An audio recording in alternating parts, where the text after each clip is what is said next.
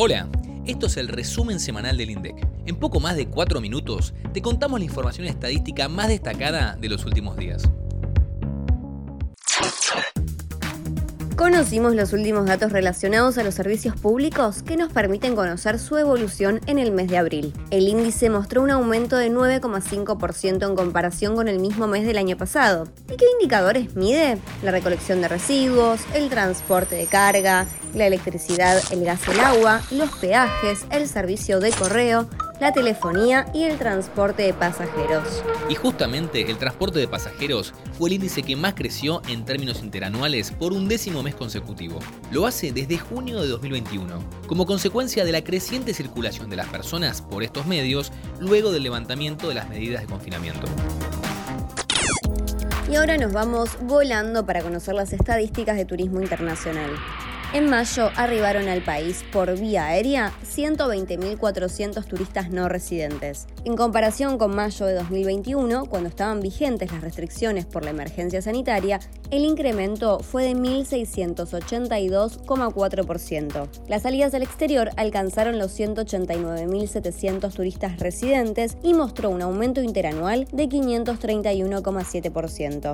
Ezeiza y Aeroparque concentraron más del 90% de las salidas y llegadas al país, según los datos de nuestra encuesta. Y si hablamos de turismo receptivo, el país con más visitantes en mayo fue Brasil. Más de uno de cada cuatro turistas procedieron del país vecino.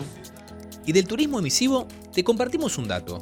Quienes viajan a Europa tienen una estadía promedio de 29,2 días, muy por encima de los que visitan Estados Unidos y Canadá, en donde permanecen una media de 18,5 días. Y resto de América, que no incluye Brasil, Chile, Uruguay, Paraguay y Bolivia, en donde los turistas transcurrieron en mayo un tiempo promedio de 16,9 días. ¿Querés entender mejor estos conceptos sobre las estadísticas de turismo? Escucha en menos de dos minutos el indeccionario que hoy mismo acabamos de subir a nuestras redes.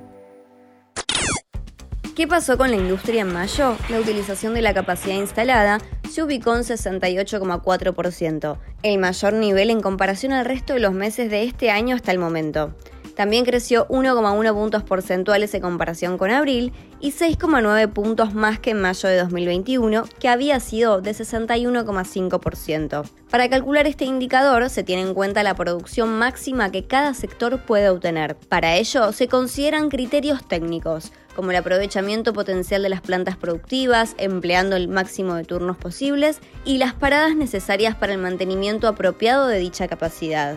De los 12 bloques sectoriales, el que más cercano trabajó al tope de su capacidad productiva fueron las industrias metálicas básicas, con un nivel de utilización de 85,8%, impulsado por una mayor elaboración de acero crudo. En el otro extremo, la producción industrial de caucho y plástico trabajó a un 55% de su potencial productivo. Sin embargo, subió casi 5 puntos porcentuales en relación a mayo de 2021.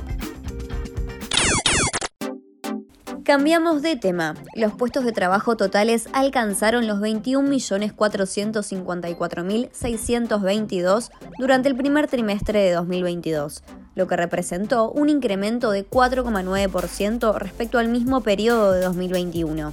Y no solo los puestos aumentaron, sino también la cantidad total de horas trabajadas. 4,7% subieron respecto de un año atrás y en promedio cada ocupado trabajó el equivalente a 1.529 horas al año. Esta información fue conocida a partir de la publicación de la cuenta de generación del ingreso e insumo de mano de obra, que se construye en base a la información estadística de otras encuestas que releva el INDEC, como la encuesta permanente de hogares, la encuesta nacional de gasto de los hogares, los censos de población, agropecuarios y económicos, y la información que proporcionan los registros administrativos del sector público. Cerramos esta semana con la publicación del índice de precios al consumidor. En junio, el IPC aumentó 5,3% con respecto al mes anterior. La variación acumulada para los primeros seis meses del año fue de 36,2%, mientras que en la comparación interanual se registró un incremento de 64%.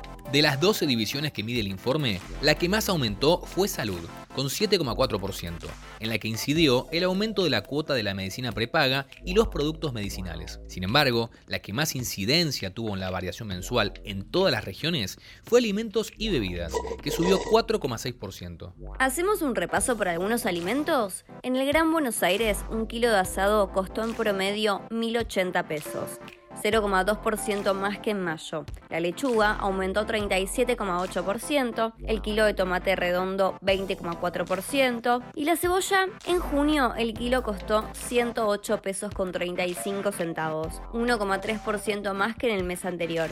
El cuadro 20 tiene información sobre los precios promedio como para que puedas comprobar los valores de los productos que consumiste. Ya sabes lo más importante de la semana con información basada en evidencia. Y si tenés consultas sobre algún tema en particular, envíanos un audio por nuestras redes o al 11 3206 7010, que el propio director del INDEC te responde. Datos INDEC